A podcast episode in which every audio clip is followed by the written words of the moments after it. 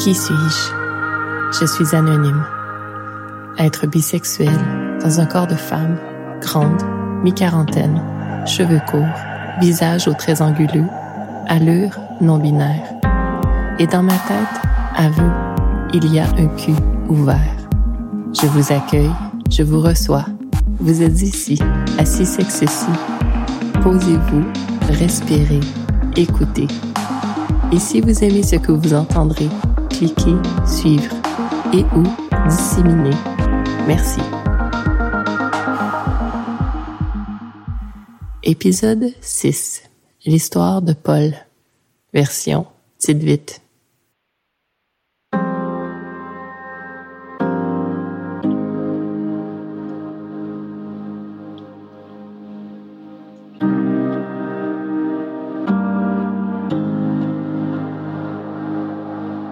Gisèle venait tout juste de quitter. Encore une fois, elle s'était dévêtue et s'était laissée caresser par les mains de Paul, par son regard surtout.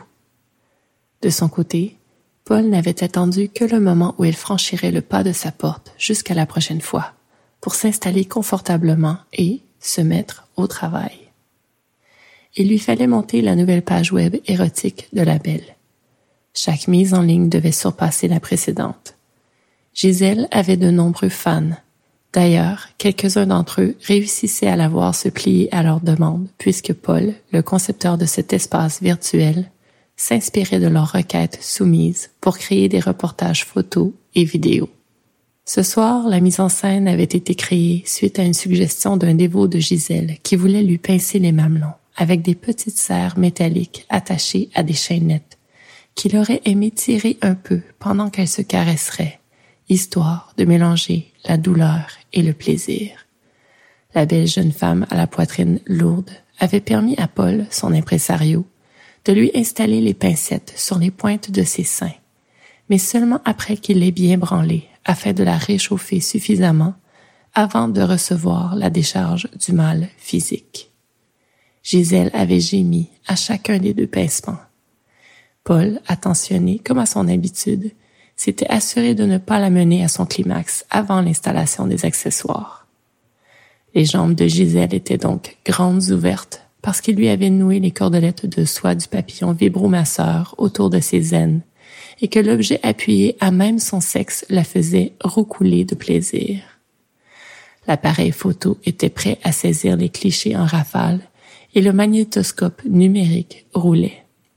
Quand Paul retourna voir le résultat une fois qu'elle eut quitté, il constata que Gisèle était la plus désirable sur une photo où elle creusait les reins, prostrée de plaisir, les mamelons légèrement tendus par la tire des chaînettes, le visage tourné vers l'appareil capteur, les yeux fermés, serrés, et la bouche entr'ouverte dans une plainte.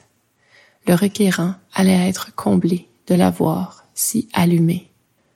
Paul n'aimait jamais autant les filles qui venaient dans son studio que lorsqu'elle n'était plus là. Il les désirait par leurs images, leurs courbes, leurs sexes humides, leurs seins aux mamelons, roses ou bruns, leurs yeux de biche effarouchés. Paul se branlait devant ces moments parfaits saisis par la caméra et jouissait, seul et honteux, son sexe crachant un sperme qui refroidissait dans le creux de sa main. Plus le temps passait, plus les années filaient, plus il s'immunisait à ses corps nus et superbes, déconnectés de l'instinctivité d'une séance d'amour, de l'échange réel, de la communication des peaux, des mains, des sens. Paul se terrait chez lui dans son appartement, ce studio aux technologies à la fine pointe, et mourait d'isolement, sans même s'en apercevoir. Parfois il sortait de son nid pour aller chercher un journal et boire un café au bistrot du coin, Là, il décrochait de son boulot et en profitait pour replonger dans l'actualité beurrée de sang, de politique et de choses banales. Le chien bien élevé de Madame Untel a mangé le chat de la voisine. Les oiseaux migrent à présent en fonction du réchauffement de la planète et meurent en grand nombre, vu le manque de nourriture à leur point de transit décalé par rapport à la normale les compagnies pétrolières accusent les plus grands profits de l'histoire malgré que le prix à la pompe soit en escalade. Alors Paul retournait à l'appartement se terrer, Là, tout lui semblait plus facile, à l'échelle de ses capacités. Gisèle revenait à tous les lundis. Cette fois-là, elle se présenta un jeudi, en début de soirée. Paul ne comprit pas sur le coup ce qu'elle faisait sur le pas de la porte quand il l'aperçut, là. Elle le salua et lui demanda si elle pouvait rentrer. Bien sûr qu'elle le pouvait. Que pouvait-il, lui, face à cette femme déterminée, à faire ce pourquoi il était venu? Mais pourquoi était-elle venue au juste? Il lui demanda et elle lui répondit qu'elle souhaitait tout simplement partager un repas avec lui. Alors Paul, déstabilisé, ne trouva rien à ajouter et la laissa s'installer dans la cuisine. Gisèle travaillait bien et minutieusement. Voyant qu'il n'arrivait pas à digérer la raison de sa présence là, hors contexte professionnel, elle se débrouilla pour dénicher dans les armoires ce qui lui manquait comme ingrédient pour compléter la préparation de ce repas la sauce soya, les épices, l'huile végétale. Paul se tenait à distance, dépassé, un verre à la main. Elle avait cru bon d'apporter un rouge, compte tenu la réaction de son hôte, un peu forcé à jouer ce rôle malgré lui, elle s'en félicitait. Gisèle avait eu l'idée de cette visite aux airs impromptus depuis des semaines maintenant. Les mains de Paul sur elle éveillaient toujours son désir comme personne auparavant ne l'avait fait et elle savait pertinemment bien qu'il n'en était pas du tout conscient. À force de grappiller des informations sur cet homme discret auprès des autres filles qui travaillaient avec lui, elle en était venue à comprendre qu'il vivait comme un ermite dans ce studio et qu'il n'avait pas beaucoup de contact avec le monde extérieur. Déterminée à percer les palissades qu'il avait dressées, elle avait décidé de se lancer afin de l'ébranler et de lui soutirer une forme d'engagement aussi minime soit-il. Enfin ce soir, elle avait eu le courage de passer à l'action. Maintenant, Paul était devant elle, et il mangeait cette nourriture qu'elle avait préparée pratiquement en silence. Et encore ce même silence pesait pendant qu'ils ingéraient la nourriture. Paul n'arrivait toujours pas à trouver les mots pour s'enquérir de la cause de sa présence ici, devant lui. À un moment, Gisèle plongea son regard dans celui de Paul et sentit qu'il n'y arrivait pas, qu'il ne pouvait pas le soutenir, ne serait-ce que pour quelques maigres secondes. À la fin du repas, elle quitta, permettant ainsi à Paul de récupérer ses esprits suite à cet ébranlement évident. De fait, le solitaire respira profondément une fois la porte fermée. Que venait-il de se passer au juste? Le lundi suivant, elle revint, et il la toucha distraitement pour mettre en scène son corps nu. À chaque toucher, elle frémissait, et il n'arrivait plus à la regarder avec détachement, comme il le faisait auparavant, avant jeudi dernier, avant ce fameux repas malaisé.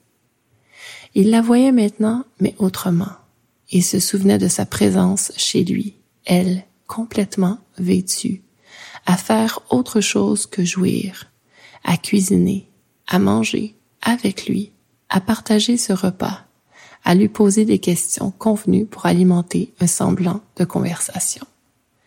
Toutes ces données le déconcentraient à présent. Gisèle était devenue plus qu'un corps à saisir pour image. À présent, son âme transperçait. Elle revint un autre soir cette semaine-là, sans s'annoncer, encore une fois. Paul ne trouva aucun motif pour la dissuader de pénétrer dans le studio. Ils partagèrent un autre repas et cette fois-ci, elle resta un peu plus longtemps, le temps de faire la vaisselle. Quand elle quitta, il réalisa qu'il avait ri pendant ce temps passé auprès d'elle. Elle avait même réussi à lui soutirer des confidences, ce qui le surprit lui-même. Mais que lui arrivait-il au juste? Lundi à nouveau et Gisèle avec lui. Cependant, cette fois, la belle refusa de se dévêtir, à moins qu'il n'acceptât de venir chez elle le lendemain. Ce qu'il fit, un peu à contre-cœur. Promis, je serai là. Que pouvait-il faire d'autre face à cette femme que les consommateurs de pornographie proposés sur son site préféraient d'entre toutes?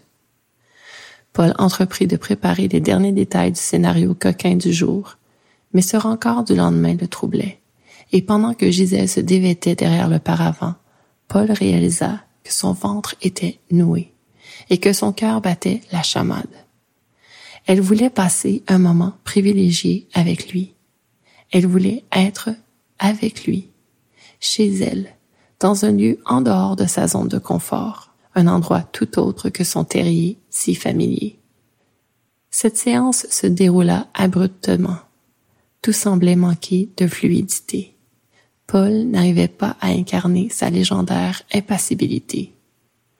Le corps nu de cette femme à l'âme qui s'intéressait à la sienne, il ne le voyait plus de la même manière à présent, c'était officiel.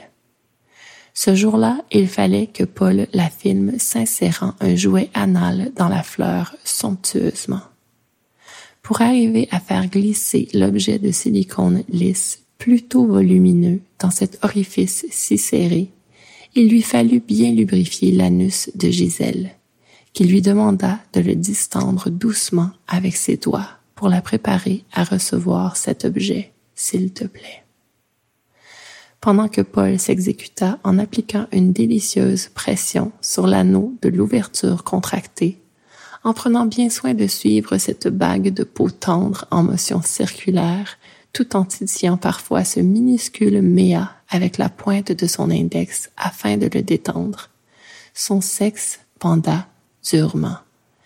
Tout le sang de son corps se mit à bouillir et ce cul ouvert devant lui était devenu une véritable offrande sacrée. Impulsivement, il décida de substituer ce doigt par le bout de sa langue. Gisèle, surprise, comprit rapidement que l'animal venait de briser les chaînes de la raison de cet homme rigidifié au cours de toutes ces années de solitude. Les murs s'écroulaient. Il la touchait avec envie désir avec instinct. Et cette caresse intentionnelle, la belle l'a reçue avec félicité. Pendant que la bouche de Paul suçait à présent goulûment cette peau délicate, il déposa sa paume grande ouverte, enduite au préalable de salive, sur le clitoris de la belle afin de le masser en geste absolument divin, avec une pression parfaite. Cet homme tout juste libéré goûtait cette femme avec un appétit reconnaissant. Gisèle, quant à elle, couinait de bonheur. Les barrières de Paul tombaient, pendant que pour elle, enfin, se coulaient les fondations d'une nouvelle relation. Sans en saisir toute la réalité, Paul était devenu l'amant, riche d'une opportunité d'épanouissement.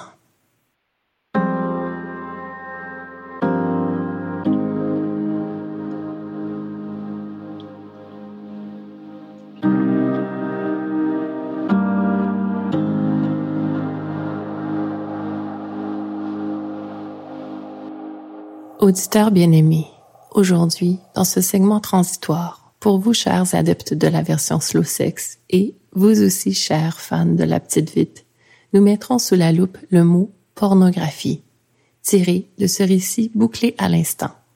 Pornographie, ce mot dit, celui qu'il faut murmurer encore aujourd'hui, celui qu'il faut éviter avec certains interlocuteurs et dans certains contextes, le pouvoir des mots. Ce pornographie, il en incarne bien toute la preuve. Attardons-nous d'abord à son étymologie, à ses racines langagères culturelles qui ont mené à son intégration dans le langage humain. Le dictionnaire de l'Académie française en ligne nous apprend que le terme pornographie est un dérivé de pornographe, terme apparu au XVIIIe siècle, le siècle des Lumières. L'encyclopédie virtuelle libre et collaborative Wikipédia nous informe à propos de cette période historique de l'humanité, ce siècle des Lumières donc, en la décrivant comme un mouvement politique, littéraire et culturel bourgeois que connaît l'Europe entre les années 1715 et 1789, qui se propose de promouvoir le rationalisme, l'individualisme et le libéralisme contre l'obscurantisme et la superstition de l'Église catholique et contre l'arbitraire de la royauté et de la noblesse. Donc, puisque pornographie est un dérivé du terme pornographe, investiguons un peu ce que l'Académie française nous apprend à propos de ce deuxième. pornographe a été emprunté du terme pornographos et il signifie, ouvrir les guillemets, auteur d'écrits, en le sens de texte, sur la prostitution, fermer les guillemets, et qu'il est composé, construit de porné, femme de mauvaise vie, prostituée, joint à graphine, signifiant écrire. Donc, dans notre culture humaine pré-révolution française, pendant ce siècle des Lumières, l'utilisation du terme pornographie est surtout rattachée à un concept d'étude, dessin ou écrit. Celui que l'on appelait le marquis de Sade, contemporain du XVIIIe siècle, incarne parfaitement ce concept de pornographe.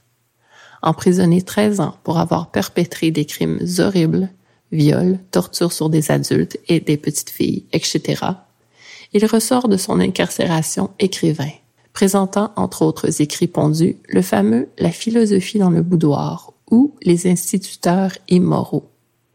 Le préambule de cette œuvre se conclut ainsi. Ce n'est qu'en sacrifiant tout à la volupté que le malheureux individu connu sous le nom d'homme, dans le sens d'humain, et jeté malgré lui sur ce triste univers, peut réussir à semer quelques roses sur les épines de la vie. Oui, philosophie, mais bon. Le marquis est un personnage historique controversé, et son statut social lui conféra des privilèges dont d'autres humains de l'époque n'auraient pas bénéficié entre autres le fait de ne pas avoir eu la tête coupée pour avoir commis les crimes pour lesquels il fut accusé et emprisonné. Passons. Le dictionnaire de l'Académie française, pour revenir à lui, définit le terme pornographie comme la représentation directe, voire brutale, de scènes de sujets à caractère sexuel et délibérément obscènes. Un film pornographique, par exemple, ou, de nos jours, une vidéo du visuel d'images s'enchaînant les unes aux autres. Si nous remontons à l'origine de ce que nous appelons aujourd'hui le cinéma, nous les décririons comme étant des vues photographiques animées sur écran petit ou grand. La porno, le X comme on dit, est diffusée aujourd'hui sur les écrans de nos appareils technologiques, à même le confort de nos foyers, et, de surcroît, gratuitement pour la plupart du temps ce qui fut longtemps un art à l'attrait clandestin, des photographies en noir et blanc de modèles nus posant de façon suggestive à une époque ultra conservatrice, par exemple, est devenue une industrie des plus lucratives. Cette fameuse représentation directe, voire brutale, de scènes de sujets à caractère sexuel et délibérément obscènes. Une industrie accessible à tous les utilisateurs du net, littéralement, incluant les enfants, ayant en main des appareils technologiques dans leur foyer.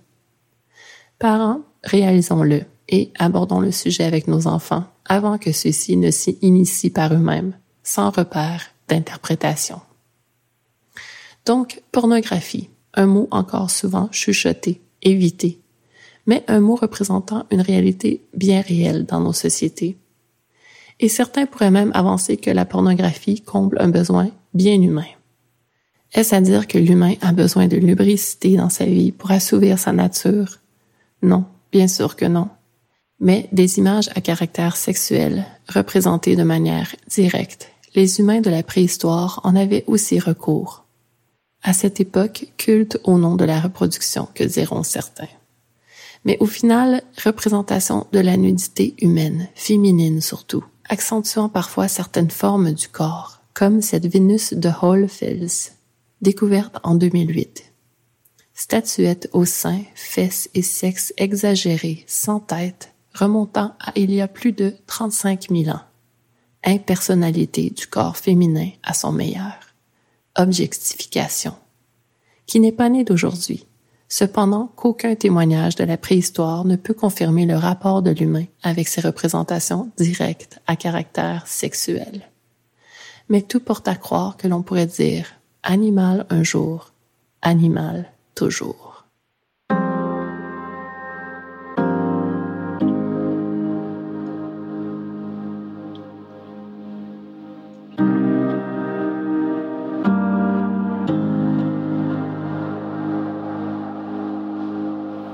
Nous y voilà, à ce moment de cet épisode en cours où je me révèle, où je me confie, où je me remémore. Cette fois, un peu comme je l'avais fait à l'épisode 2 pour investiguer le concept de la compersion, ce segment aura des airs de ligne du temps personnel, mais avec comme lentille d'interprétation la présence de la pornographie dans ma vie et de mon rapport à ces représentations directes, voire brutales, de scènes de sujets à caractère sexuel et délibérément obscènes. Je vous l'ai dit, je suis née dans un village franco-ontarien et j'ai grandi dans une maison située sur un rang. Enfant, mes sœurs, qui sont mes aînées, et moi avions beaucoup de liberté. Notre mère était la principale figure d'autorité dans notre vie et pour la gestion de notre temps, elle faisait ce que beaucoup de parents de l'époque faisaient. Aller jouer dehors et revenir pour manger. Ainsi, nous sortions gambader dans la campagne, jouer à échafauder des plans qui nous gardaient occupés, ou rouler à vélo pour aller rejoindre des amis de notre secteur. À quelques maisons de la nôtre, il y avait celle de deux jeunes filles de nos âges, à ma sœur la cadette et moi. Parfois, elles se mêlaient à nos jeux. Ces deux jeunes filles avaient une cousine, de quelques années notre aînée. Cette cousine venait visiter leur grand-mère, la maison en face de celle de nos amis de rang. Dans mon histoire personnelle, je crois que mon premier contact avec la pornographie se passa quelque part autour de mes six ans. Parce que la mémoire est un construit, laissez-moi vous rapporter l'événement comme il s'est inscrit dans mon narratif. Nous sommes toutes les cinq réunies dans une cabane chez leur grand-mère, et cette cousine aborde le sujet des femmes toutes nues. Elle dit que souvent les papas ont des revues dans lesquelles on peut voir ces femmes toutes nues. Elle nous demande d'en trouver dans notre maison de les lui ramener. Mon père est un de ces papas qui a des revues dans lesquelles il y a des femmes toutes nues. Il est souvent parti de la maison pour de longues périodes pour faire son boulot. Ma mère est peut-être au sous-sol à gérer une lessive pendant que ma sœur et moi mettons la main sur une de ces revues pour la rapporter à cette cousine qui nous attend dans une autre cabane chez nos voisines celle-là. Nous ouvrons la revue sur ces images de femmes toutes nues. Bon. De cette expérience, je retiens surtout que toute cette aventure devait être top secret, que nous ne devions absolument pas nous faire coincer à subtiliser l'objet convoité. Toute la nervosité de se faire pincer, de commettre un geste répréhensible. Mais je retiens que ces images aussi, de femmes toutes nues vues, elle devait rester un secret, un dirty little secret. Ce n'est qu'à l'âge de 11 ans, et pour une période de trois ans environ, que ces images de femmes toutes nues, dans des revues, refirent surface dans mon existence. La pornographie commença définitivement à s'imprimer dans mes cellules grises lorsque je me référais consciemment au penthouse que mon beau-père empilait sous le meuble supportant le minuscule écran cathodique dans la chambre de ma mère et de cet homme qui était son deuxième mari. Dans la maison, nous étions cinq adolescents, mes sœurs et moi, et deux garçons nés du premier mariage de mon beau-père. La maison était grouillante de vie. En plus, nous devions souvent loger des pensionnaires du boulot de ma mère pour boucler le budget familial. Et puis, il y avait l'école, et assez tôt dans ma vie, le travail. Quand trouvai-je le moment de rentrer dans la chambre de ma mère pour m'offrir des sessions de masturbation à regarder ces images de femmes toutes nues dans des revues? Aucune idée. Mais chose certaine, je le faisais aussi souvent que je le pouvais. Tant et tellement que je connaissais mes reportages photos préférés.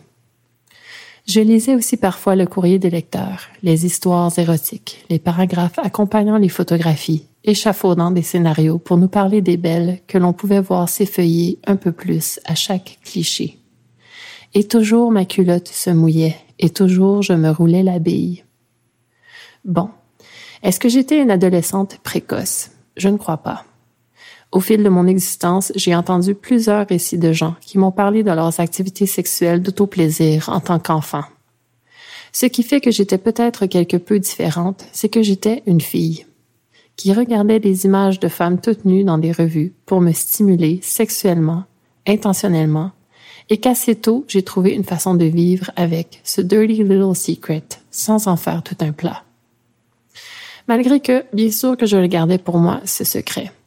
Je me serais mal vu dire à mon beau-père de se procurer des nouveaux exemplaires Penthouse sous prétexte que j'avais fait le tour de sa stache et je n'ai jamais invité aucun de mes amis à se farcir du contenu impudique avec moi pour partager ce secret. Il faut dire que de là à 14 ans, j'ai eu ma première relation amoureuse qui m'a mené à mes premières explorations sexuelles, à du pot à pot concret. Est-ce que j'étais ces femmes toutes nues et lascives de ces pages lustrées quand je me dénudais? Non, bien sûr que non. Par exemple, j'avais du poil sur mes cuisses et sur mon sexe, et elles, ces femmes toutes nues, elles étaient luisantes et lisses, de la tête aux pieds. En fait, fait intéressant, à cette même période de ma vie, je regardais d'autres revues aux pages lustrées, des Cosmopolitan, des Vogue, des Elle, des Harper's Bazaar et plusieurs autres. Les femmes que j'enviais, c'étaient celles qui apparaissaient dans ces revues-là. Les top modèles, phénomènes des années 90. Les Kate Moss, Linda Evangelista, Naomi Campbell, Claudia Schiffer, Cindy Crawford et Christy Turlington, et autres. We don't wake up for less than $10,000 a day. C'est la Canadienne Evangelista qui avait prononcé ces paroles pour décrire leur célébrité, leur pouvoir dans ce monde d'alors. Je rêvais d'être comme elle, de voyager de par les capitales de la mode, Paris, Londres, Milan et New York, d'être l'égérie d'un designer comme Schiffer pour Karl Lagerfeld ou Turlington pour Calvin Klein. D'ailleurs, il m'est arrivé de me faire dire que je ressemblais à cette dernière lorsqu'une de ses nombreuses campagnes pour la célèbre marque du nom de ce créateur placarda les métros de Montréal lors de mes années de cégepienne. Parce que oui, le modeling, j'y ai pensé comme carrière. Grande, visage aux traits anguleux. Je me suis fait aborder par des talent scouts dans le transport en commun. Mais bon, la vie en a décidé autrement pour moi et je n'ai jamais fini par strike a pose on a catwalk. J'ai plutôt suivi un parcours scolaire conventionnel, malgré que, dès l'âge de 16 ans, je me sois retrouvée en appartement avec ma sœur cadette d'abord, et puis on my own à l'âge de 18 ans. J'étais la seule parmi mes amis à vivre cette situation. Et un soir, me rendant au club vidéo, à cette époque où il fallait se déplacer pour aller sélectionner le film de la soirée, j'ai réalisé que je pouvais louer un film pornographique. Ce faisant, j'ai poussé les portes battantes de type bar saloon comme dans les Lucky Luke pour accéder à la section prohibée aux clients de moins de 18 ans. J'avoue qu'il m'a fallu du courage pour saisir une vidéocassette et l'apporter à cet employé au comptoir. Et j'avoue que j'étais si honteuse de ce que je faisais que je n'ai à peine regardé le contenu de ce que j'avais décidé de prendre et qu'une fois à la maison, je fus déçue de me retrouver devant des images de type hentai, animé japonais, avec un être trans de format Godzilla, au sein et à la bite gigantesque, qui cherchait à copuler avec des passants non consentants. Un imaginaire débridé qui ne m'alluma pas du tout. Pourquoi honteuse? À 18 ans, à me louer un film porno par moi-même pour le regarder par moi-même dans mon appartement, et pas à 11 ans à regarder des magazines porno dans la chambre de ma mère, dans une maison au haut potentiel où d'autres habitants pouvaient arriver à tout moment. Aucune idée. Sûrement parce que le temps avait passé et que ces années en plus de navigation humaine m'avaient fait comprendre que la pornographie, sa consommation, elle était associée à un esprit pervers, détraqué, à cette époque du moins dans ma société. En plus d'être une femme, statut social encore plus honteux une femme qui consomme du sexe. Cette expérience de louer un long métrage de type X n'ayant pas été concluante et agréable, je ne la renouvelai pas. Je continuai à me masturber, la tête pleine de scénarios, ou à vivre du pot à pot quand je le pouvais. Et puis, à 22 ans, je me suis retrouvée au cinéma du parc, à voir le documentaire The Girl Next Door, mettant en vedette une actrice du X de cette époque, Stacy Valentine. C'était la première fois que j'entendais le témoignage d'un être qui avait fait le choix conscient et non contraint de faire de la porno pour gagner sa vie. Un être avec un cœur, des aspirations, une mère qui savait ce qu'elle faisait pour gagner sa vie et qui l'acceptait. Un amoureux rencontré dans l'industrie, des émotions bien humaines, y compris la vulnérabilité et la gratitude. Des années plus tard, dans ma fin vingtaine, je suis tombée sur un autre documentaire, diffusé sur la chaîne Télé-Québec, celui-là, dont je ne me souviens plus du nom, mais encore là, nous suivions l'histoire d'une femme, actrice et productrice porno, mais également mère et conjointe. Je me souviens qu'à l'écouter témoigner de sa vie, de l'équilibre qu'elle avait trouvé à vivre cette carrière marginale au sein de son unité familiale, je fus impressionné. Selon moi, cet être avait compris comment traduire au sien, comment aller au-delà des préjugés. Elle incarnait un exemple positif et courageux. Et puis, l'Internet. L'arrivée de ces banques d'images et de vidéos sur l'écran de mon bureau, dans mon sous-sol. D'avoir cette source intarissable de consultation à portée est devenue une manière de me stimuler l'imaginaire, le corps, au point de devenir un problème parce que graduellement, mes sessions de consultation se prolongeaient, passant d'une image à l'autre, me retrouvant bientôt à perdre plus d'une heure consécutive au moins une fois par semaine, à chercher The One qui me ferait jouir. À cette époque, la porno que j'aimais portrayait des corps féminins, préférablement dans des scénarios lesbiens soft, très près de ce que je consommais à 11 ans. Je vrillais en recherche, clic, clic, clic, un véritable rabbit hole pour étancher la soif de mon excitation, me dictant son besoin impératif d'être stimulé. Et puis, je suis tombée sur un article relatant que la consommation de pornographie était en lien avec les ondes du cerveau touchées par d'autres formes d'addiction, et j'ai décidé de me reprendre en main, constatant comment il m'était de plus en plus difficile de jouir par moi-même pendant mes sessions masturbatoires sans avoir recours à ces images, réalisant combien aussi mes sessions de consommation de pornographie allaient en s'allongeant, comme je l'ai dit, ayant de plus en plus de difficultés à atteindre ce pic de libération. Problème. Solution. Arrêter. Et c'est ce que je fis. Cold turkey. Pendant des années. De toute façon, la venue de mes enfants dans le monde peu après me tint occupée fort autrement.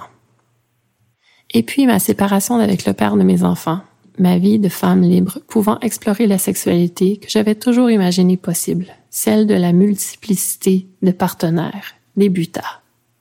Et j'eus du temps à moi, parfois.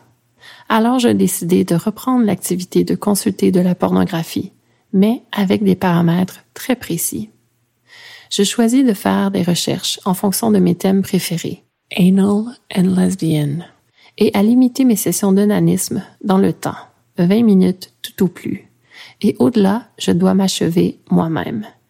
Et puis, j'en viens à repérer des porn stars qui m'allument selon ces thèmes mentionnés. Et je comprends que je peux dès lors explorer leur matériel et toujours avoir une satisfaction plutôt rapide et efficace. Casey Calvert devient ma porn star de prédilection. Elle a un look et un corps naturel. Elle aime l'anal. Je kiffe. Et puis d'autres documentaires, comme celui regardé avec mon nouveau partenaire de vie lors de mon premier Airbnb en juillet 2016, qui nous offrait Netflix, ce nouveau médium. Hot Girls Wanted, une plongée dans la production d'une porno de niveau amateur, vite consommée via le web, attirant des jeunes filles de tous les États américains en Floride, à aller gagner de l'argent en choisissant cette carrière feu de paille.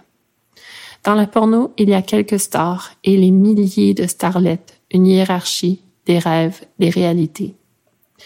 Et maintenant, là où j'en suis sur la ligne du temps, j'en suis revenu à pratiquement ne plus consommer de porno. Une session par année, tout au plus, et même encore. Pourquoi?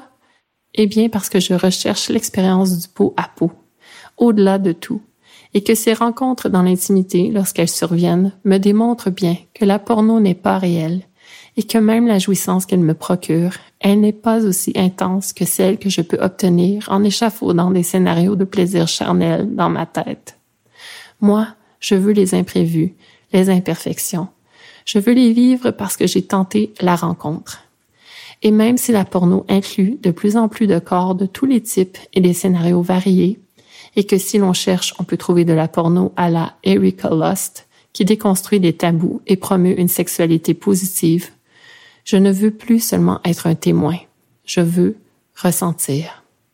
Qui sait ce que le futur me réserve, mais pour l'heure, toucher et me faire toucher. Allez, gros hug.